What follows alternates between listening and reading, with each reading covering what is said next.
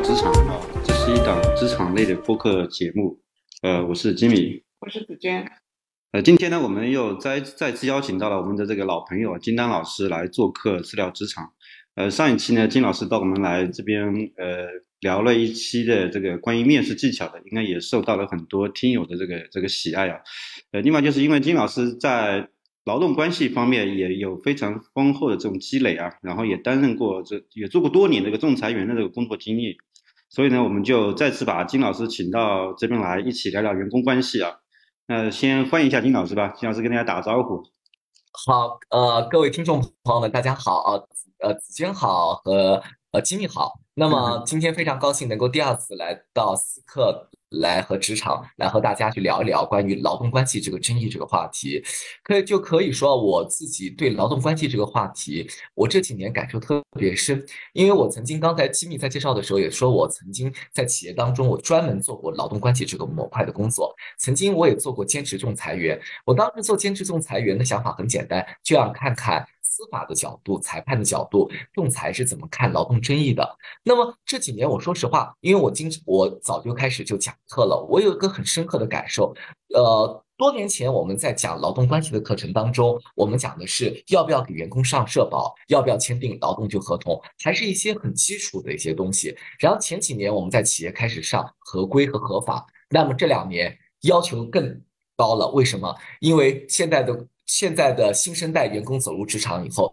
本身他们的这种呃维权意秀意识非常强。第二个，我想说什么？劳动关系它是跟一个国家的社会经济发展、经济政策、经济形势紧密相关的一个法律关系。那么它是受着国家经济形势的变化而变化的。我去年看到一个词，说中国的经济已经到了一个熟经济的一个程度了。那么我们说了，现在我们已经从前几年的就合法和就合规，现在我们讲的是什么？是人的高质量的可持续发展。对人的回归、对人性的尊重等等，我们现在的劳动关系已经紧紧的不再停留于合法和合规这个角度了，更加回归对人的关注了。这是我这几年我在劳动关系领域当中我感受到的一个最呃最深刻的变化。还有一个变化，就刚才讲的新生代员工进入职场以后，他们的维权就意识特别特别强。嗯，这是我的感受。嗯嗯，是的。就是现在这个整个职场环境跟以前，我觉得会变得复杂很多。然后呢，现在的职场人其实在这方面，呃，金老师也提到了，这个这方面的意识也越来越强。那今天呢，呃，我们也就是从一个呃员工个人的角度，一个职场人的角度，呃，他从开始面试完了以后就呃被录用，然后呢，从拿到 offer 开始啊，到入职啊，到签订劳动合同，然后呢，在企业里面开始工作，最后可能到这个终止。这跟这家公司的合作，整个过程当中，呃，哪些地方可能会引起一些劳动争议，或者说，呃，作为相对弱势的这个个体吧，就是我们应该怎样尽可能的来规避这些风险？呃，当感到我们个人的权益受到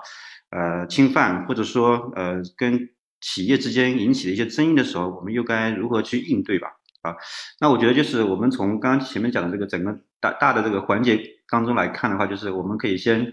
讲讲这个 offer 啊，就是呃呃，因为 offer 本身它也有具具有一定的法律效应嘛，但是我不知道现在这个职场人他对这个达到 offer 里面的内容啊，他的关注程度啊，以及呃从金老师的角度来讲，这个里面我们作为一个呃员工，他收到 offer 以后，应该呃重点关注哪些信息，或者说他以后在呃入职过程当中哪些地方可能会引起一些这个不必要的一些纠纷，或者说一些我们所谓的这个这个坑吧，掉进这个坑里面。好，嗯，刚才呃，机密虽然说，我觉得机密特别专业，怎么说特别专业来？我机密虽然不从事劳动关系相关的工作，但是他讲了，我们一个人和一个企业建立关系，一个就起点是从 offer 就开始。那么我们建立了 offer，拿到了 offer 之后，然后加入到企业了，跟企业签订劳动就合同，然后在劳动合同履行过程中会有一些变更，就是我们经常说的调岗和调。和调岗和调薪的问题，然后还会涉及到最后有一天我离开企业了，劳动关系的解除和终止，它这整个人是一个动态的一个变化。刚才金已经讲了整个过程。那我们说了，我经常说，呃，说 offer 是一个人跟企业的第一份就合同，但请大家注意啊，如果我们员工还没有加入公司，如果因为 offer 发生争议的时候，这时候我们是不适用于仲裁的，是不能打仲裁的，因为这不属于劳动争议的范畴。如果我们员工想维护自己的一个权益的话，如果我们的候选人这时候还要候选人，因为你还没有加入企业嘛，我们只能通过民事诉讼的途径。那么，当我们一个候选人拿到一份 offer 的时候，我们要关注的点，首先这个 offer 有没有设期限？设期限的意思就是什么？他有没有要求你在什么时间报到？如果超出这个期限的话，那么你就干什么？你就。丧失了报道的权利了，就说明你已经用行动来，呃，拒绝加入这家公司了。你就说，就说，就是这个意思啊。那么，这是我们第一个关注的点。第二个，我们要关注的是这个 offer 是不是呃附条件的？那什么叫附条件的？比方说，我在这里就说了。比方说，我们有些员工在求职的时候，上期我们聊到这个时候，我们为了让自己的简历更好看一些，有的时候我们稍微会夸张一点，把自己的呃工作经历啊往后延长个半年，其实这都是呃这都是一个很正常的事情。但是就看有的企业能不能就接受。如果我们说了企业 offer 里面附条件指的是什么？如果企业说了，如果你的工作背景。或者说你的学历就造假，发现了之后没有通过就被调，那你也丧失了签订 offer 的权利，这是大家心里面要知道的一件事情。所以你们自己去平衡好，去把握好。那么我们还要重点看一些，有些企业甚至会把员工的试用期的录用条件也放到 offer 里面。那么如果 offer 里面也包含了员工的试用期录用条件的话，那你要看看这个企业给你设定的试用期的录用条件是什么。那么今后我们如果万一涉及到在试用期间有什么就纠有什么就就纠纷的话，那么我们怎么去维护自己的权利？这是我们要关注的这一点。那么在还有最后一点，我想说的是什么？就是我刚才一开始说的，offer 如果发生争议的话，我们提醒的是民事诉讼。我们很常见就是什么？有的时候企业就招人，哎，突然决定招人了，也给候选人发 offer 了。但是想着想着，哎，我不要了，我这个岗位呃不需要了，我要把这个岗位给撤销了，然后就跟候选人说了，你也不要来了，我们这个岗位撤销了。那这时候，如果我们候选人要维权，刚才我们讲过了，我们只能走民事诉讼的通道。那么我们在维权当中，我们可以主张自己的权利。从现在的司法案例来看，基本上。最多最多是员工离职前上家单位公司的工资，最多我看到了是六个月，最少是一个月，一到六个月的工资。还有哪些？还有员工为了劳动合同的履行提供的一些准备所付出的一些呃呃损失吧。比方说，我到异地去面试啊，我做的入职体检啊，我的差旅费啊，面试发生的差旅费啊等等这些费用都包括在内。就是我们员工当接到。一份 offer 的时候，我们应该关注的点，嗯，哦，也就是说，他发出 offer 以后，后来就是呃，企业方呃，因为其各种原因，就直接说呃，可以撤撤销这个 offer，说你不用来报道，我我是可以通过民事诉讼，然后呃，刚刚讲是一到六个月的赔偿，是吧？那这个是呃，一般来说是是什么样的场景下，他能够提出这个赔偿要求呢？因为他还没有入职，然后呃呃呃，其他相应的一些劳动关系都还没有产生的情况下。呃，这个这种胜算的概率啊，啊，胜算的概率很高。比方说，吉米已经答应了另外一家公司去入职了，但他原来有工作，然后他为了就入就入职下家就下家，他把原来的工作给辞了。我已经辞了，已经在办离职手续了，但是你这时候告诉我 offer 取消了，岗位取消了，那我就可以提出诉讼了。嗯，在这个场景下就可以。一般来说就是这样的一个场景啊，岗位取消了。另外，我我我刚刚前面提到，就是可能比如说 offer 里面会会提到一些资本的一些入职的呃材料准备，刚刚讲入职体检，呃，我我我今天也也在看啊，就是我们以前这个 offer 里面也有这个内容啊，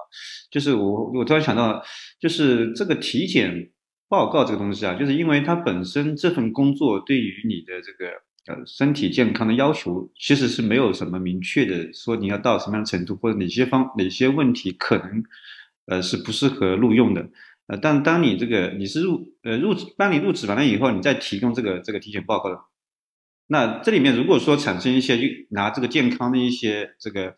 呃问题来拒绝录用你的话，那这里面会有有什么应对的方式吗？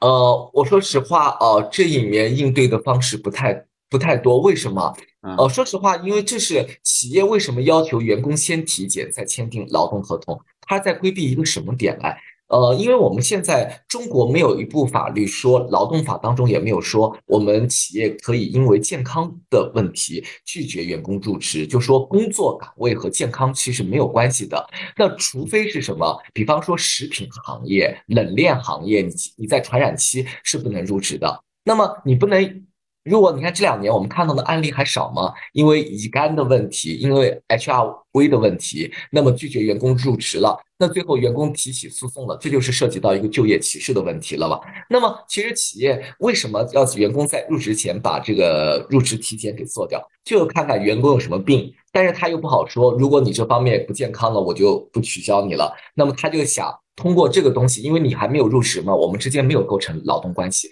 我现在跟你毁约，大不了就是赔偿一到六个月，就封顶了六个月，这是我看到最多最多的。但实际操作当中，一般来说是一到三个月为主，但是也有到六个，最高是六个月的。就是说，企业就是在规避一个问题了，就是说他想看看你的身体状况条件好不好。或者我说白一点不好听的话，这个企业要经常加班，我们就要聊到这问题了。那您的身体又不太好，有一些慢性病或者有些基础性的旧疾病，不好意思，你血糖高，你尿酸高，那就是赖了个暗号，那我就可以不录用你，但他不会直接说啊，他不会直接说，是这样子一个段，因为我们中国的法律规定来说，健康权是员工的就隐私，不能因为健康权为由来拒绝员工录用，这是不可以的。嗯嗯。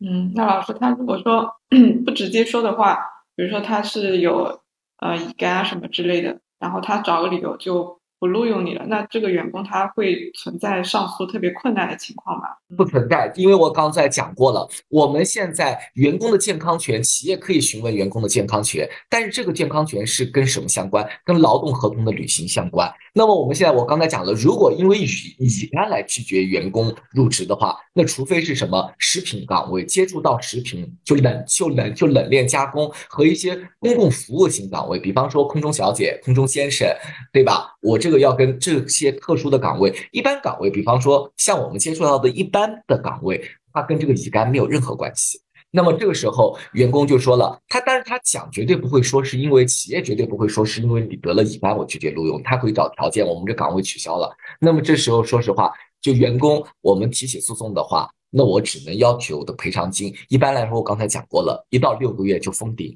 但实操当中，我看到的更多的是一到三个月。现在大家就是，我不知道零零后的情况怎么样，感觉以前我们遇到的九零后或者八零后遇到这种类似于就业歧视的情况，去主动上诉，我感觉看到的案例不是特别多，大家好像会选择忍。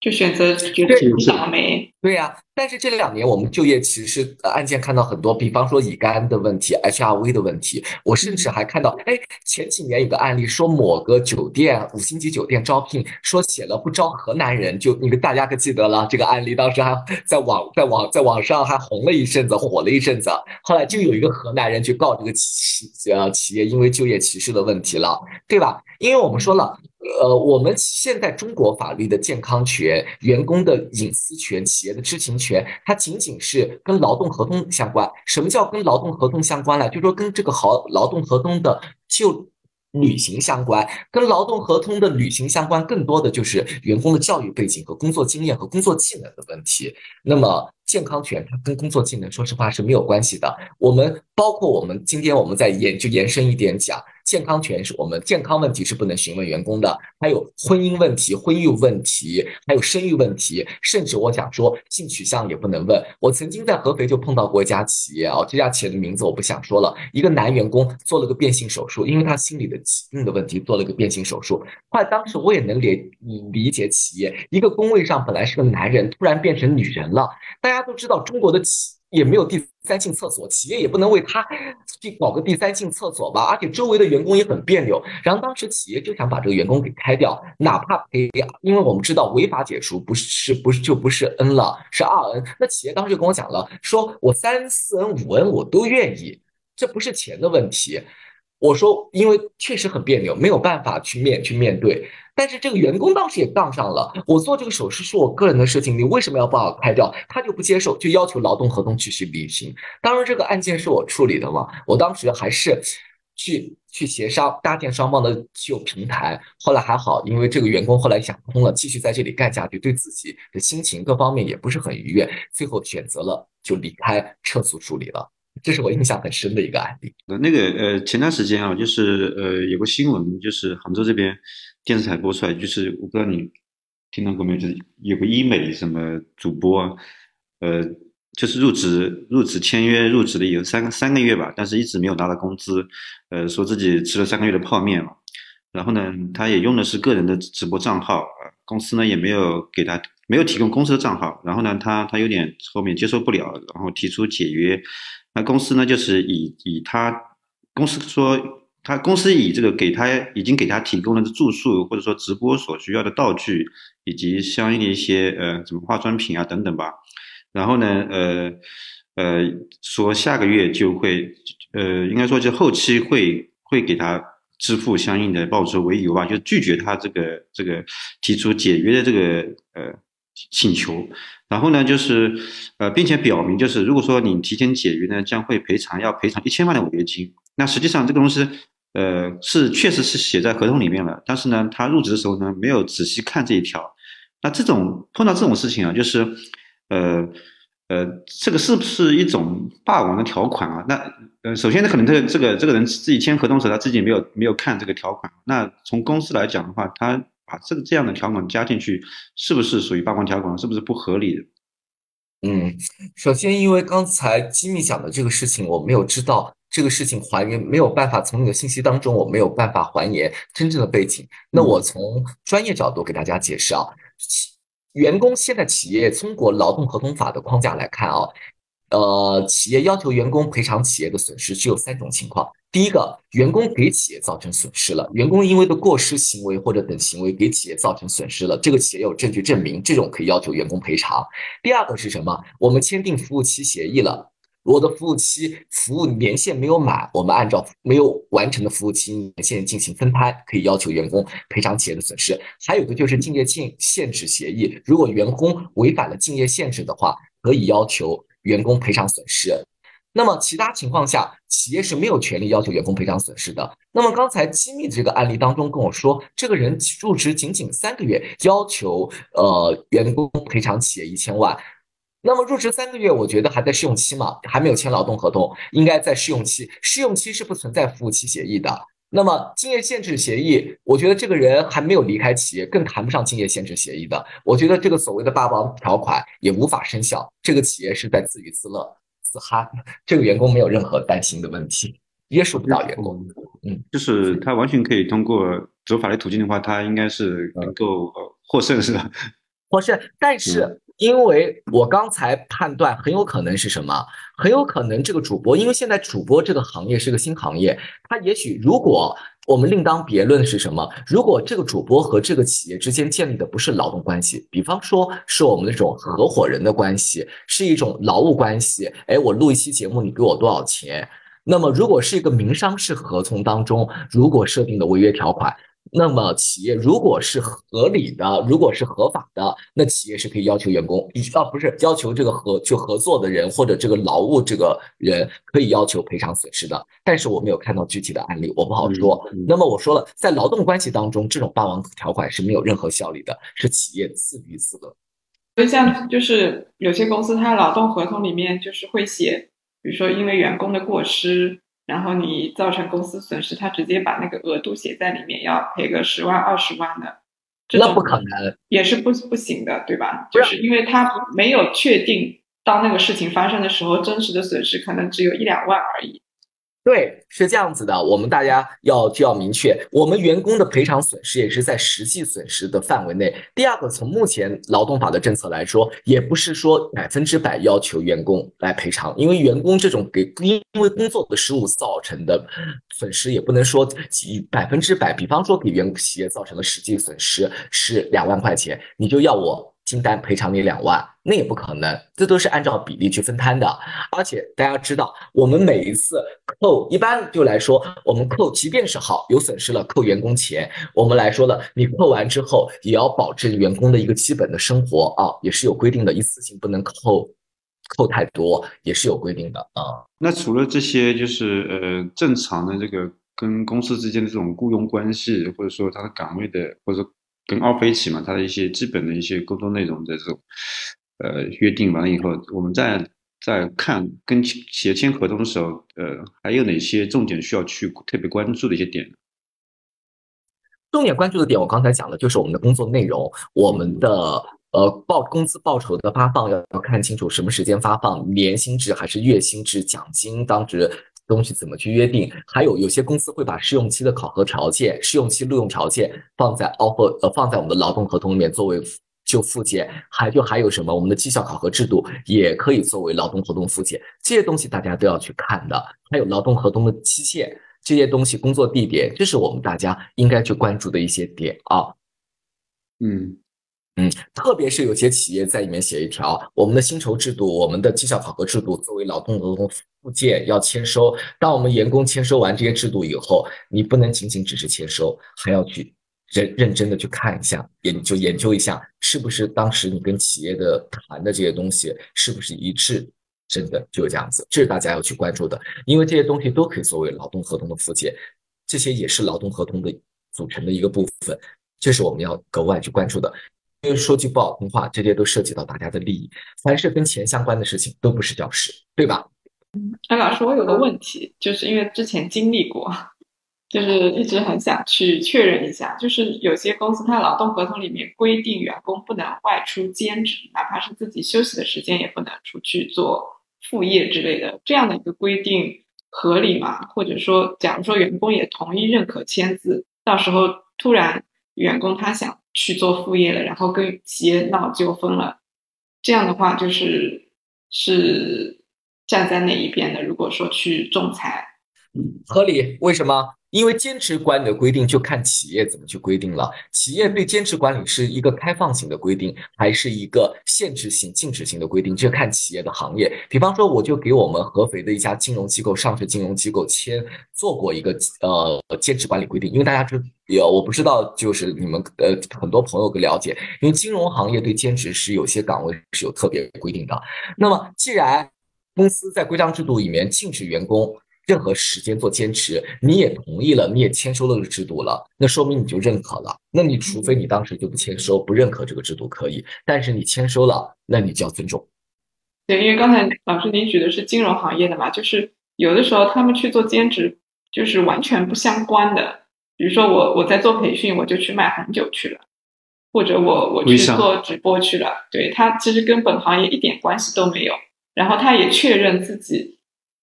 不会影响本职的工作，就是这种。如果说被企业发现的话，比如说企业说：“哎，你你这个不遵守公司的规则，我要把你开掉。”那要看你企业的规章制度。如果企业说了，我就是禁止任何行为的兼职，这个制度企业是是呃，企业有这个制度，你也签收了，那你要尊重，没有办法，这个这个是没有办法。嗯，还有一种就是呃，我们在我们现在很多公司它。包括尤其是大厂吧，它很多的协议是通过第三方的嘛，包括现在有很多劳务外包这样的这个现象存在。呃，我不知道这里面就是呃呃，我作为一个员工，然后跟用人方企业，我我所上班的这家这个实际的这个公司，以及呃我签协议的这家公司，这个三者之间这种关系啊，当我有些有些这个呃纠纷产生的时候，实际上我是跟跟我所我做的这个工作的内容这家公司相关。然后呢，实际上就是，但是你的劳动关系又是跟第三方，就这里面这个，我觉得很多的，我觉得这个职场人其实不太清楚里面到底是你有哪些风险点啊，因为企业肯定是有企业的考虑嘛，成本也好，或者风险也好，等等各方面嘛。那从个人角度来讲，应该怎么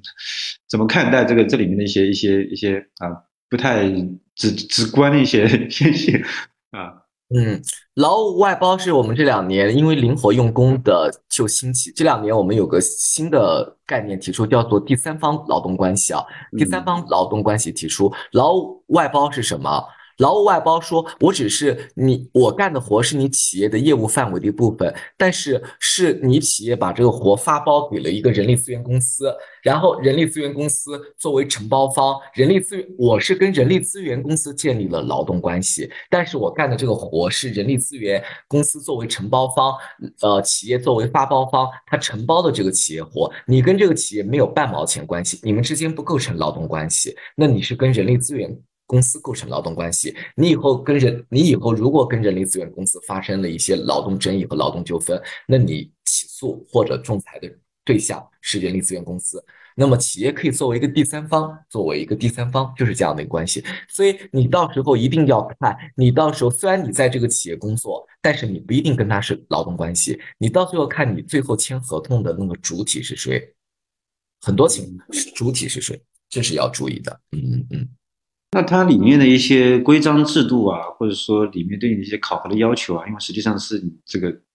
实际上，它是 这个这个上班的这家公司在给你做做一些要求嘛，是吧？嗯，这这个就是基米刚才讲的这个问题，就是说在我们劳动关系领域当中是个很复杂的问题。我们说了，我们说了，既然是外包，我是单位是把这个活给包出去了，活包出去以后，我企业从规范的劳务外包角度来说，我不能对这个人直接做管理，那么很有可能是什么？我们现实当。中，我们很多企业做的外包其实并不是真外包，是假外包。我们同样对这个人做直接管理，比方说上下班要打卡，要遵守我们单位的规章制度。那么在这种情况下，我们就可以。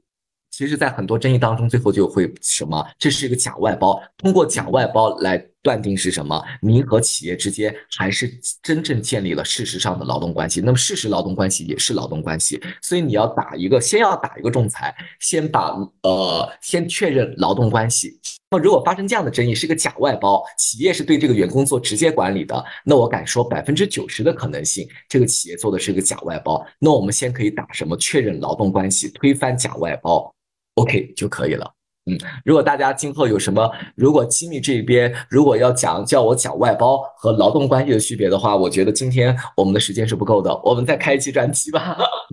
好，嗯，那那个呃，就是在劳动合同我们在签合同的时候啊，很多基本上都会跟那个保密协议一起签嘛。然后，但是我不知道这个里面的一些。呃，他企业方可能就这个对你在你这个签合同这个环入职的环节，跟劳动部门一起给你做一些约束要约束的一些要求，但实际上我觉得这里面的一些内容啊，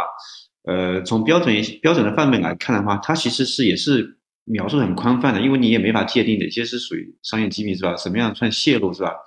呃，如果说公呃在某些场景这个这个发生的时候，公司要拿这个来来这个呃跟你提出一些不合理的要求的话，我觉得有可能也不太说说不清楚，就是。然后另外就是呃还有一些就是这个离职完了以后肯定会签一些禁言协议是吧？但是那个呃保密协议呢，它里面肯定也会有一些会会提这个东西，就是你在入职。在职期间以及离职后的多少时间内，你们要履行这个保密的这个这个呃义务是吧？然后呢，呃，那当然那个竞业协议肯定是另外一种嘛，它肯定是跟企业你跟你员工有另外的约定的，给你一些呃这个费用是吧？让你在多少期限能够呃要履行这个竞业协议的内容是吧？就是这两者这两个这个这它的区别啊，或者说呃我们在签订这两两个两份材料的时候，就是呃。这里面的这些注意点嘛，然后呃，是不是必须签是吧？我有没有可能性我不签？保密协议就说，一般来说，我们是以一些核心的商业秘密是核心的技术秘密啊。那么我们说了，实际操作当中，我们说了，其实商呃保密呃就商业秘密的这种泄露啊和侵犯，实际当中的在劳动争议案件当中取证很困难。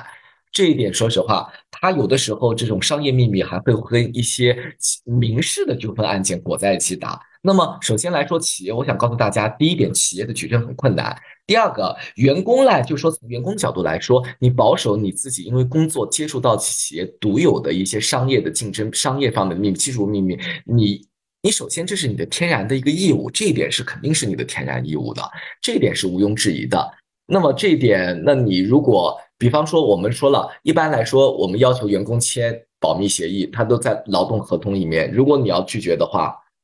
那你的信号就告诉什么？那我不想加入你公司了。那员工一般来说也不会拒绝，对吧？那么就说了，那么关键是什么？那这个东西的话，首先，如果真的要哪一天要对簿公堂了，发生争议了，都是在员工离职之后。那么，那关键是看你企业能不能举证员工切实侵犯了商业秘密，而且并且给企业。造成了损失，这个举证责任不在员工，是在企业，而且企业的举证责任很难。那么刚才金密刚才讲到的那个竞业限制，竞业限制协议是什么？是在员工离职之后最长时间啊，当然是了，不一定是两年，但最最长不能超过两年，在同行业当中去就职。那么这就说明什么？就说企业为了保护自己的竞争就实力、竞争力，那么缩让员工缩小了自己，缩限了自己员工的求职范围。当然，这个时候要给一些员工相应的补偿。我们说了，竞业协议的话，如果员工入职的没有签。那么刚才吉米讲的这一点，如果员工在离职的时候，企业要求员工签，那这个不是一个问题了。为什么？签协议，协议，协议，双方都要认可，我都要走了。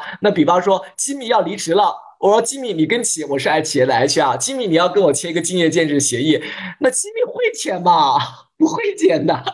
这个不是这个没什么问题。但是如果你在入职的时候，企业要求你签，那你签这个竞业限制协议的时候，还真的要小心一点了，要看一看。嗯嗯，老师，所以说就是因为现在有很多人他在企业里面，尤其是大厂或者是呃外企之类，他做中高层，他会掌握一些企业里面核心的一些管理方法，或者是内部的一些制度，然后他出来之后可能会自己做老师啊什么的，就是把原来的那一套东西给他搬出来，给外面的其他的一些行业的客户去讲课，就这种的话，他算。窃取了企业的一些，嗯，怎么讲呢？就是违反了保密协议里面的一些条款吧。这个不好说，这个到底能不能界定成商业秘密，这个还真不好去衡量。我没有办法给你一个固定的答案，我要看个案。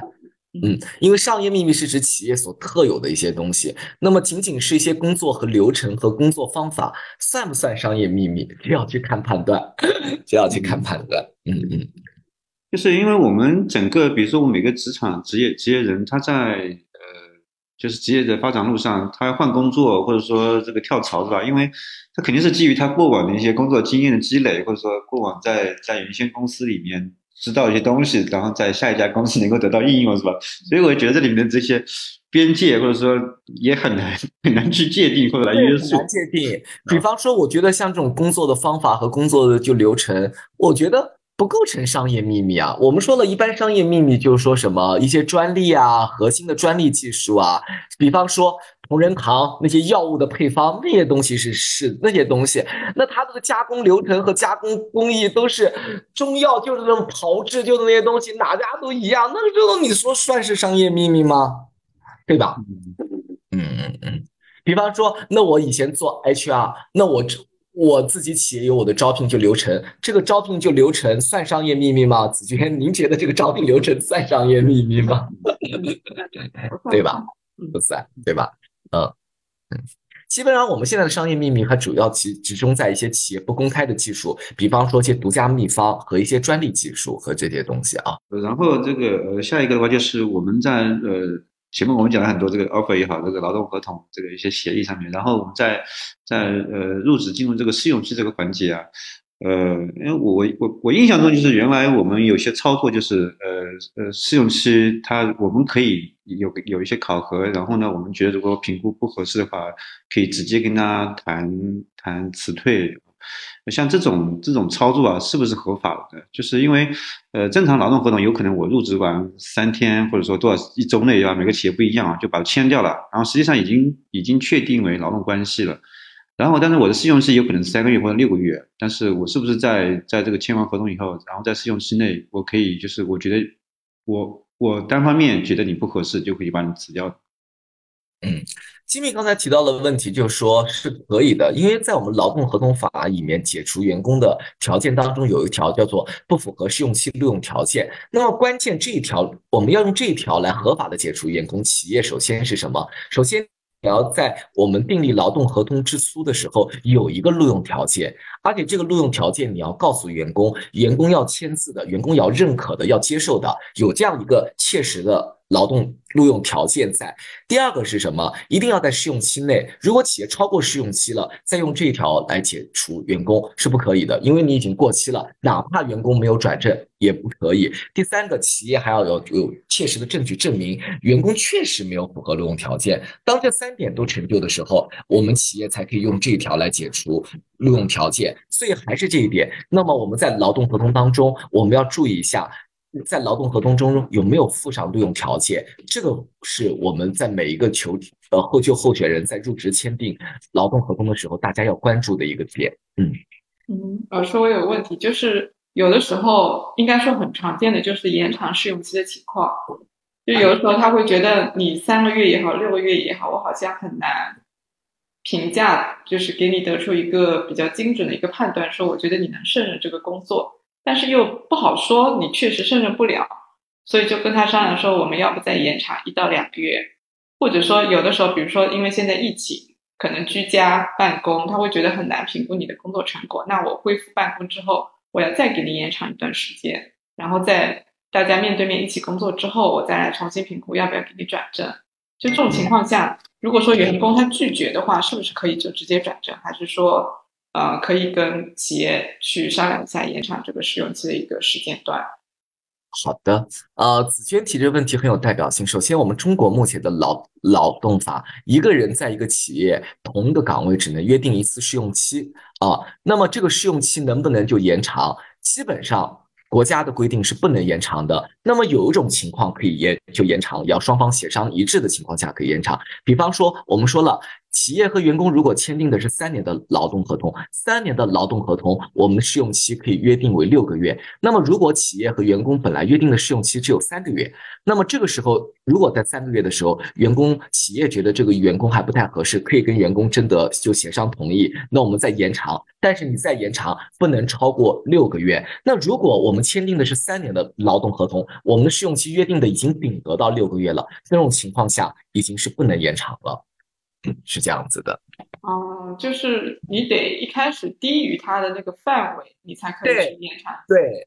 比方说我们签订一个两年的劳动合同，试用期是两个月，但是我们国家规定的是不能超过两个月嘛，但是我们约定的试用期是一个月，那么在一个月之后到来即将到来的时候，我们再延长一个月，那么双呃就候选人就员工也认可了，这时候可以延，但是你已经顶格是两个月了，就不能再延了，不能再延了，是这样子的，嗯嗯。所以就只好给他转正。对呀，所就所就所以我们招人要慎重啊，要慎重啊，看人不能看走眼啊。就是还有就是在在试用期期间，他其实呃在给他提要求的时候，其实一开始有可能三个月试用期，有可能第一个月给他做入职培训啊，真正的工作还没有开展，或者说你没有给他定试用期的目标。然后有可能第二月或第二月第二月的中旬才开始，然后在临近临近要转正这个期间，呃，比如说我们做一次汇报也好，做一次谈话也好，然后再来说他这个来评估他的工作，不达标，或者说我要终止这个试用期，那其实是一个单方面的嘛，他没有。员工也没有这个签字也好，或者说给他的时间也很短，或者说这个没有正式一个确认的环节，不像我们签绩效协议一样有个正式的这种文本的这个内容书面的形式啊。那这种形形式那个情况下，呃，企业它可以单方面直接做做决决决定吗？不可以，因为我曾经做过一次员工的试用期解除，员就员工，我们可以说把绩效考核的就就结果作为员工试用期不符合录用条件的就依据。但是你这个绩效考核前提，你的这个绩效考核制度要员工要签收，考核结果员工也要签收，那么要送达签收和送达员工才可以。你的我刚才还是这句话，我的录用条件你要设置好，要提前告知员工，员工要签收的情况下，我才可以用这个录用条件来考核员工啊。录用条件一定要清楚看清楚，设置了什么条件，什么时候要达成。员工，如果企业没有跟你约定录用条件的话，那你用试用期来解除不符合录用条件，这条企业是不允许的，是无效的。嗯嗯，告诉大家，中国中小企业百分之八十都没有约定，所以我们员工这一点其实对员工很有利的。很多我以前碰到过很多争议，员工企业告诉我，我感觉他不适合，我感觉他不融入，我感觉他不符合我们的文化。我不好意思，这件事情不能感觉，请你拿出试用期录用条件。百分之八十的企业都举不出试用期录用条件，那这时候员工可以放心大胆的，那你是不能把我开掉的。就是我们有时候员工也不太清楚，反正就好像比如说，呃，我们加入到一家呃公司以后，大家会同事之间或者说大家会会也有会反馈到一些信息，好像试用期呃之内公司有权可以帮你解除的。所以呢，就是呃即使他没有呃 HR 没有跟他确认这个绩效呃试用期的一些考核的要求啊，跟他提，他也肯定已经默默的接受了，因为他会觉得如果说。你试用试用期，我就算能拿到钱，然后被解除掉，他会觉得很没有面子，然后拿到这样的补偿金去下家单位啊做背调啊各种的，其实他会挺对啊。对呀，其实这时候，其实有的时候就员工不是说不去维权，员工自己也会做一些利益的取舍和衡量，对吧？嗯，其实我说实话，现在不懂劳动法的员工其实不是很多了，因为现在劳动法从零八年颁布，已经这么多年过去了，我不敢讲深入人心了，大家多少会懂一点。第二个，即便出现这件事情了，现在我们查这种信息了解的渠道也非常多，员工有的时候不愿意去跟企业去走到。诉讼的那一步，仲裁的那一步，他其实会自己的利益做一些取舍的。这些事情关键就是我们怎么看待你想要的就结果，利益当中怎么去平衡去取舍。就是有没有遇到过那种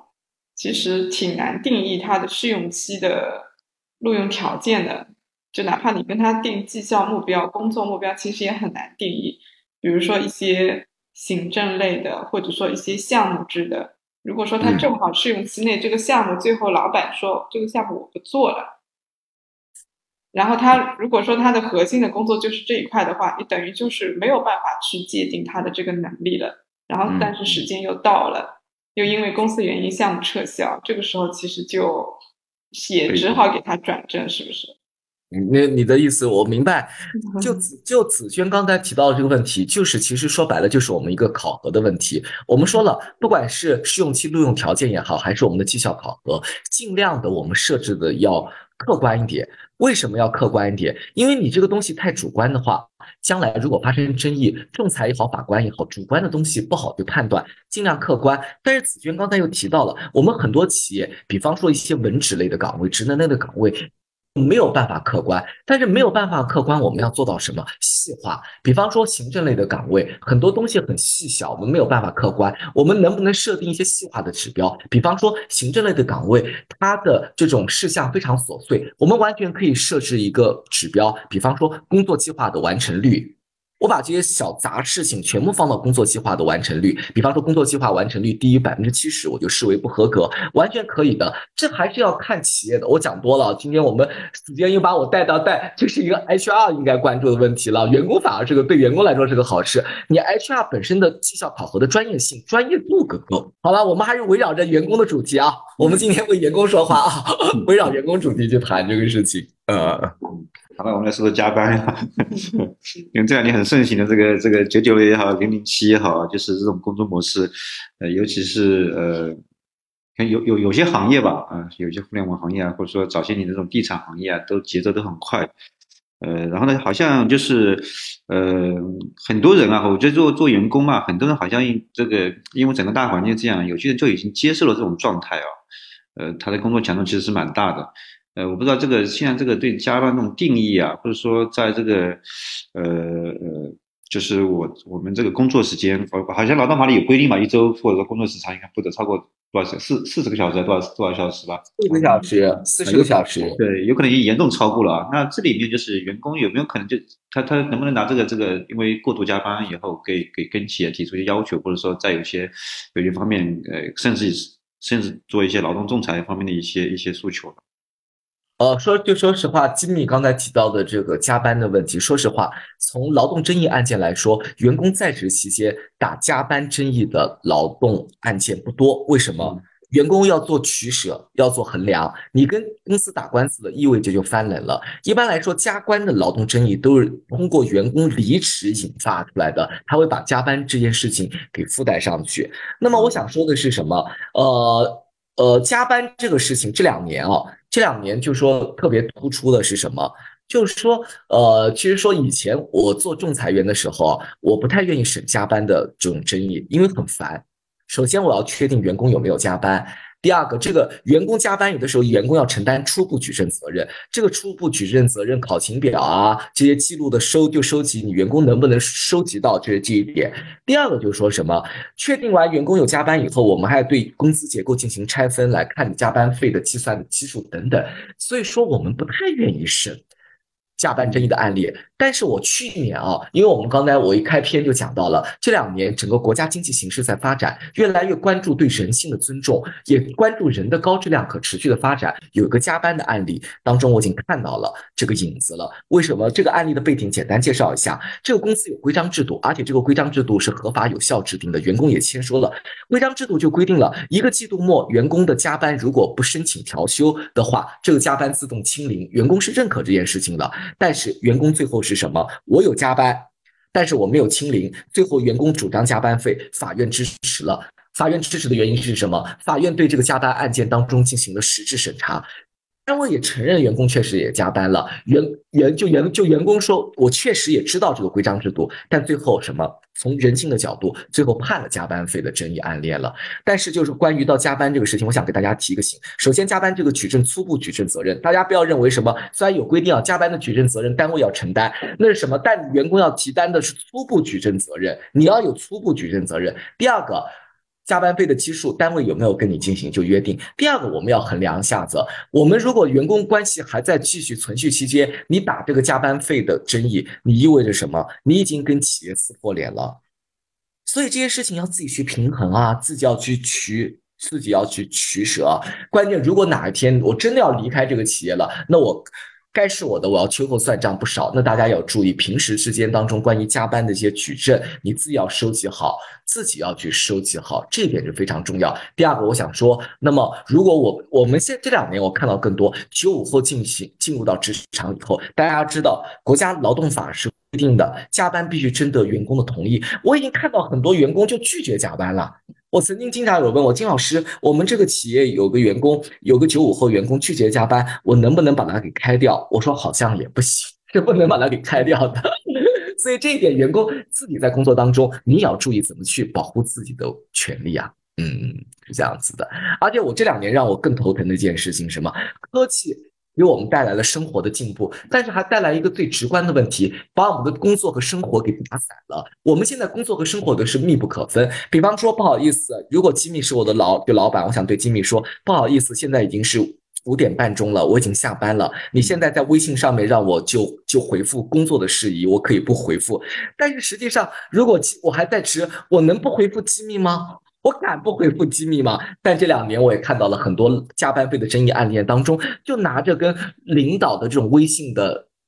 这种就记录，作为加班费的一个证据。我看到这个不是加班的，就是 我觉得这个我没有办法给大家，我没有办法给大家一个个案。如果仅仅只是问一个事情，我一个回复，我觉得是不能作为加班的。我要看整体的微信的整个记录来看，综合的进行判断。对吧？因为我觉得这个现在确实很难界定，尤其这个不仅是微信上给人发一个信息，或者说哎，要么发几个电话会议是吧？然后一聊一聊一个小时是吧？这种还是蛮普遍。如果对，如果电话会议，比方说我们今天录播播播客，如果仅仅是我的老板，要求我在双休日时间录，那我觉得这个算加班的可能性概率很大。但是我仅仅只是回复一下，我觉得这个算加班可能性不会大。仲裁和法官也不会支持的。那其实，比如说我们刚前面提到，有些 HR 觉得员工呃拒绝加班，或者说呃在工作时间之外，他嗯没有响应公司的一些一些任务的要求。但实际上，比如说我们有些员工手册里面，或者说规章制度里面，应该要按时按量，或者说完成某些某些项目，跟跟劳动跟跟我们那个员工那个员工手册吧，或者公司内部的规章制度有有冲突的时候啊，那这种怎么来界定呢？这个很简单，如果我们的公司的规章制度跟国家法律相抵触了，大家不用担心啊。你你公司的法规和制度不能违反国家的法律啊，你违反国家法律和抵触是无效的啊，这没有什么，这没什么好说的。对，所以这个就就员工首先要熟悉一下中国的劳动法规的制度。那么，即便这种规章制度你可以签，大家放心大胆的签，签了也无效，自娱自乐。企业自娱自乐，姐啊。那比如说这个呃团建这种，什么团建啊？团建要看这个团建是不是企业强制的。如果企业是强制的团建，发通知了，我强制要求你参加的，那算。那我再打个比方，比方说企业在海边搞完团建以后，你自己去游泳淹死了，那肯定不算工伤。这个强制什么？就是比如说我们呃安排是团建，如果说大家或者自愿参加吧，那去的人，那这个叫肯定也不是啊，不一定叫完全不算工伤，不算是吧不算工伤，也不呃，反正大大概率，我只能说大概率啊不会参加。如果这个团就团建只是说大家自愿参加，从组织一个文体活动、文艺角度，但是如果你这个工伤是一个公司的一个大家必须要参加的，而且发通知了，人人都要参加了，那么这个算工伤。但是如果在团建之外，就刚才我举个例子，我在海边做团建，我没有组织你去游泳，你自己团建完之后去游泳，那你淹就淹死了，那只能就不好意思。你自己承担后果，那肯定不算工伤。嗯，就是呃呃，虽然说是自愿，但是也是因为公司正式组织，代表公司公司名义去做这个这这么一项活动啊。然后在这个过程当中产生的一些意外，是不是应该都能够定可以定义为为工伤吗？那要看个案。那和那比方说，有的时候公司就会从这个角度来说，我规避，我不发通知，对吧？所以如果他发的话，应该是就定义为是一个公司行为。对对对对，如果发了通知，必须要求大家强制参加，那肯定就算工伤，大概率我也不能说百分之百，大概率就算工伤。对，嗯，啊，还有一种就是现在不是有很多这个，比如说年会啊，或者说这个各种嗯就年会肯定算工伤。啊，嗯，年会算工伤。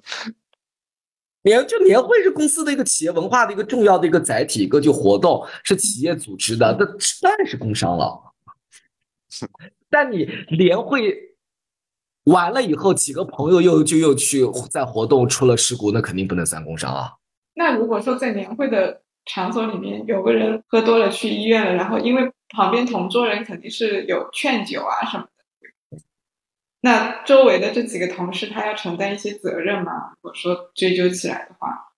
从工伤来说，这绝对不是工伤。我年会了，谁规定你年会一定要喝酒啊？你自己控制不好自己的酒量，就算公司要大家要喝酒，谁让你往你死了喝了？你活该。嗯，哦，那就不算了。我讲话很直接啊，这这个肯定不算工伤。比方说，我陪客户去喝酒，我喝死了，肯定不会算工伤。陪客户应酬是你的工作范围，但谁让你去去喝酒了？就算公司要要有有有应酬喝酒很正常，谁让你往死了喝了？这不是的，这肯定不是工伤。只能怪自己没有控制好。对对对，是这样子的。那那比那比方说，我在年会的时候，一个吊灯砸下来了，把我砸死了，那这肯定算工伤，对吧？这个是是祸从天降，对吧？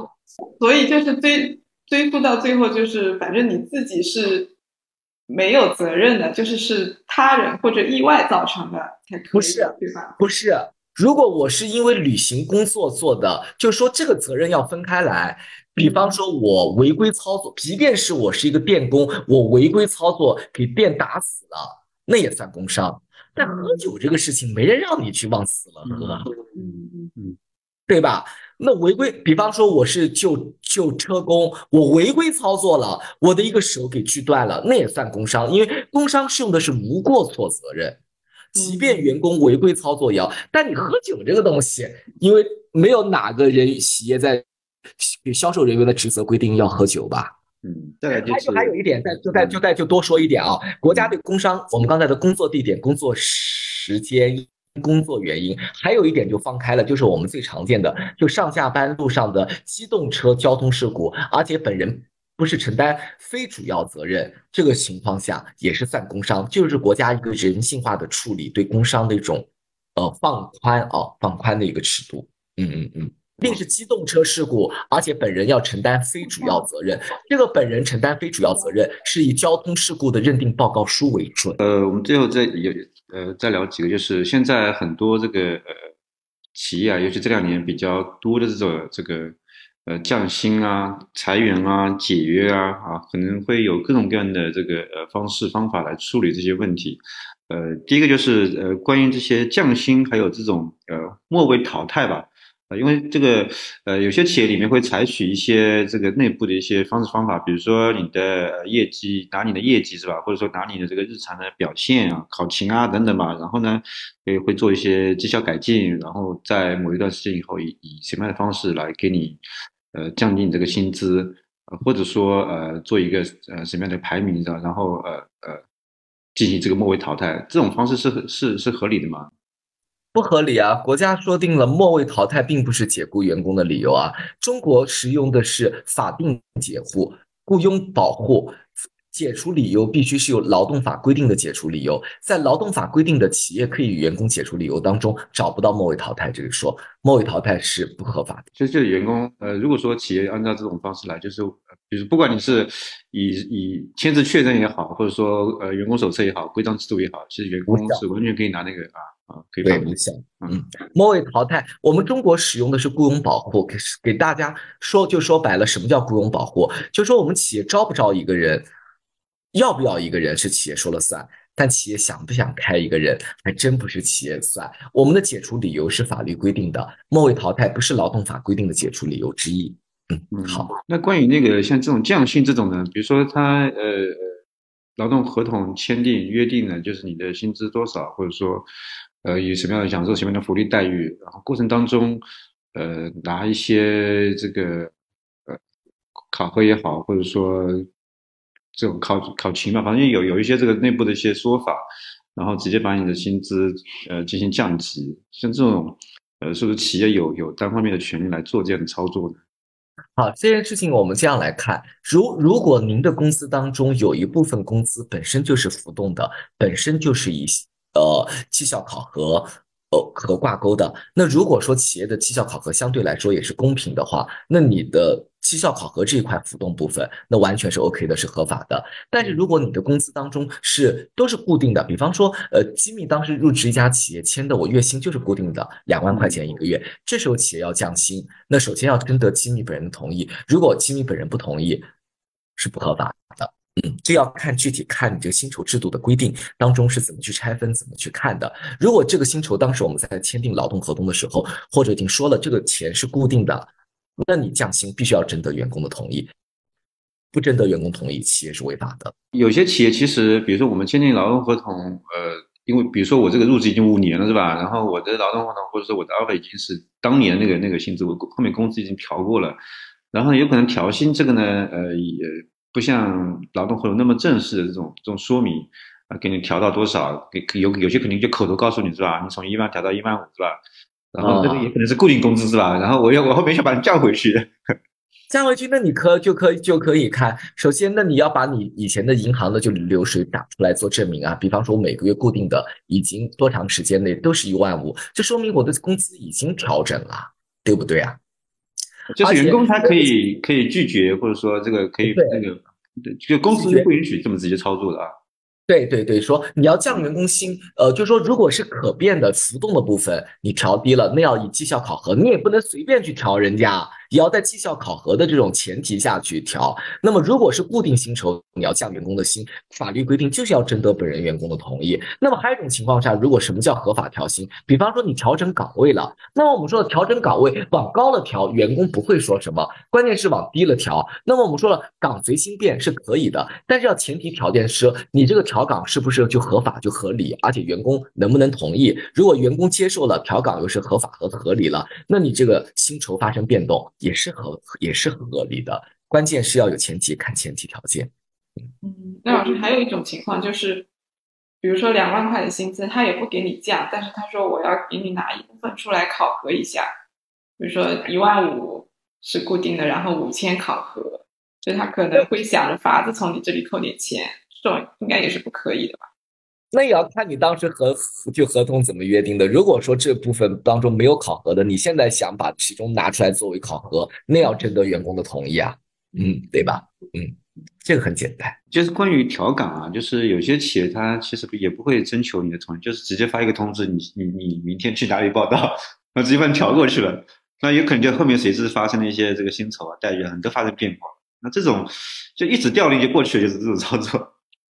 一纸调令的操作，企业说了，如果这些企业如经营出于经营的需要，我们法律是赋予了企业的一定自主管理权，可以调动员工的岗位。但是你的调岗必须要合法和合理。那么所谓的合法和合理，是仲裁判断的合法合理是什么？首先，你这个调岗是要跟员工的工作经历相关。比方说，我金单是一个做 HR 的，你让我做销售，没有相关度，这肯定是不合法的。第二个，我这个调岗的薪酬可以有变化，但是变化的空间不能太大，太大也是不合法不合理的。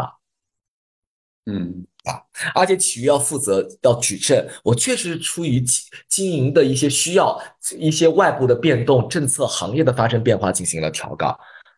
啊，这样子，企业要对这个合法和合理性进行举证，嗯，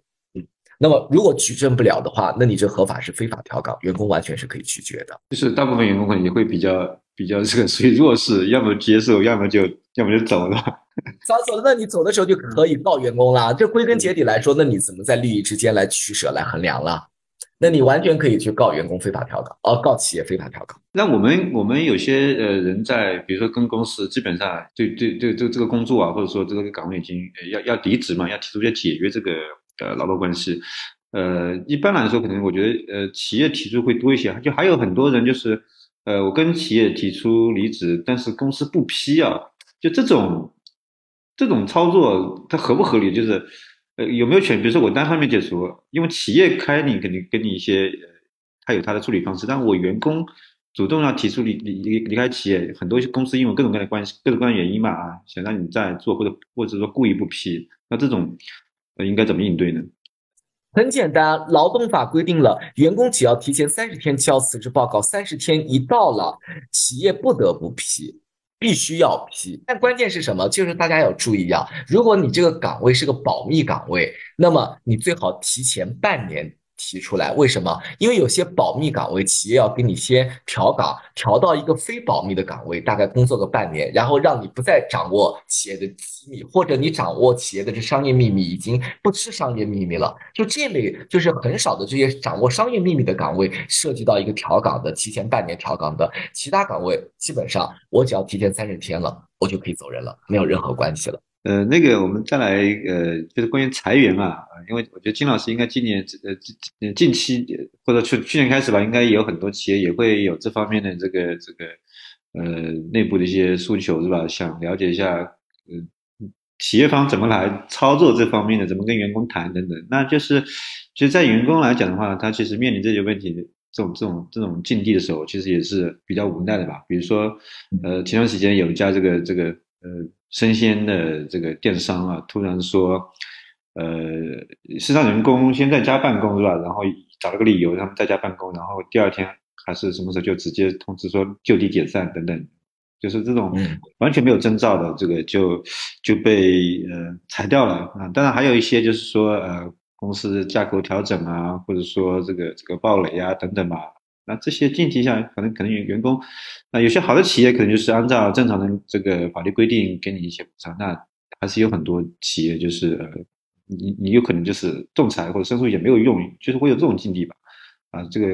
我觉得金老师也可以讲讲，就是关于裁员上面，我们作为个体吧，在面临这些问题的时候，该有有没有什么好的这种应对，或者说啊什么处理方式？其实我们去年已经看到了，去年 K 十二，我们看到了有些有担当的企业或者大规模企业，它是正常处理员工，给了员工经济补偿金了或等等，还有一些小企业直接就选择和跑路了。那就没有办法。比方说，如果你入职这个企业是小企业，你想去仲裁和诉讼，企业就直接跑路了；或者你这时候企业已经资不抵债了，已经入不敷出了，即便仲裁和诉讼判了你，企业要求支付员工补偿金也好，赔偿金也好，企业也没有办法去支付，这时候就要自己去判。那么我们说了，其实在中国，我们劳动法说的经济性裁员，基本上我们做不了。为什么做不了？首先，经济性裁员是什么？是要提前和开全体职工代表大会或者职代会商量这个裁员方案，然后补偿金，就是因为这个东西要提前。通常来说，企业是不会提前把补偿方案告诉企业的，告诉员工的。第二个，即便补偿方案提前告诉员工，员工会同意吗？员工肯定很难达成一致的。我们在日常当中，企业当中操作就裁员，其实用的是最多的还是什么？双方协商一致，还有就是刚才齐米讲的企业组织架构调整，这种叫重大客观情况就调整。那么这种情况下要给经济补偿金，那么员工也要看一看企业的实际情况和当下的一个经济形势，自己去做一下取舍啊。我想告诉大家啊，做取舍。就是有些可能就是实际上真的是企业经营上面一些变化，或者说一些困难，呃，但是还有一些就是呃，比如说我们呃有有些大厂，它的这个真正的跟员工签订劳动合同，不不一定是第三方啊，有可能有些就比如说地产公司啊，它有些通过项目公司来给你签签协议，那这个项目结束以后就解散掉了，那这种，那实际上它这个公司真正的公司主体其实还是正常能够运营的。那他可以用这种方式，就是我这个项目解散了，然后直接把你可以啊，那这没办法，因为你是跟项目公司签的合合同，项目个劳动合同的主体一方已经解散了，消失了，你的劳动合同自动而然、自然而然就终止了。那这个公司解散，就是比如说我呃作为公司法人，我我我呃想，不管是主动、刻意是裁员，还是说有其他考虑，就是我是呃只要我公司内部，比如股东会或董事会决定这家公司解散掉，就就是员工其实就是。没有任何的这个反抗的余地，是吧？直接解散掉就解散。没有啊，那你要符合法律就规定啊。比方说，你这个规章制度当中，里面公司有规定你这个解散的这个期限、存续期限，或者你的项目就完毕了，我公司关掉了，这要看公司法的一些公司章程的一些规定。那么我们说实话，其实公司章程是赋予了企业的一些自主管理的一些权限的，那要看企业的章程和一些具体项目规定。那么比方说，那你在房地产公司工作，那你既然跟项目公司签的，你在入职的时候就要考虑清楚，三年之后、五年之后这个项目关了，意味着你的劳动合同也就到期了，也就要终止了，这没有办法。嗯嗯，这是很现实的一个问题。嗯嗯，没有办法。嗯，但是大家告诉了我，项目关闭，我要按照，不要忘记了，公司也要按照劳动者的工作年限给和工资标准给予经济补偿金啊，这个是我们可以主张的权利啊。嗯，对吧？嗯嗯，前面我列的那些呃。呃，问题基本上我们都已经聊到了啊，就是聊到了，可能有些问题呃，就是关于离职的问题是这样子，因为我们今天已经一个多小时了，这样子，因为中国的法定的解除理由就那么几就就几种，但是要聊起来的话，时间真的蛮长的。嗯，那么如果大家感兴趣的话，可以在思科上面去留言啊，我们可以再开一期关于员工离职的问题啊，中国。就离职有哪些就路径，法律规制是怎么样子的？我们再聊一聊这个问题，因为这个问题很大啊，一个小时都不一定能讲得完。如果朋友们感兴趣的话，可以在节目当中去留言，还愿意我来唠叨唠叨八卦一下，我们再开期节目啊。那那要机密和子就子娟再安排一个就时间，我们再聊一下这个问题，好吗？嗯嗯嗯，好的，感谢金老师，因为呃前面也说了，就是我们今天只是围绕着大概就围绕着整个我们。呃，从入职到在职场当中开展工作过程当中，以及到最后解约或者说面临一些呃终止合作的这方面，呃，提到了一些现象，或者说有些可能呃会发生的一些这个呃引起争议的地方，或者说能够大让大家能够更好的自我保护的一些方式方方方式方法吧。啊，当然很多东西没有办法聊得特别细啊，但这个。也没关系，就是刚刚刚金老师也说了，大家可以给我们做一些反馈。一个呢，就是我们可以后面再呃安排一些针对性的，比如说某呃具体关于离职也好，关于这个呃加班也好，关于工伤也好，都可以单独作为一个话题来聊。这当然，这个如果说大家实际的目前实际过程当中遇到一些问题，那也可以给我们呃做些留言啊，我们也可以做一些单独的回复啊。好，那今天就是我们就先到这里啊，感谢再次感谢金老师啊，也也欢迎金老师常常回来做客啊。谢谢金米，谢谢子娟，没有关系，我们今天这个节目这一期结束完了，不是一个就终止，我相信还是一个连续剧，我们还有第三期、第四期、第五期。那我也非常高兴能够，因为在劳动关系领域当中，也是我个人专注的一个领域，那么我也希望能够通过我的一些。专业的知识和经验和大家分享，能够帮助职场的每一个就朋就是朋友，这也是我自己分享的就原因吧。分享快乐，嗯嗯，谢谢大家，谢谢，嗯好好，拜拜，嗯。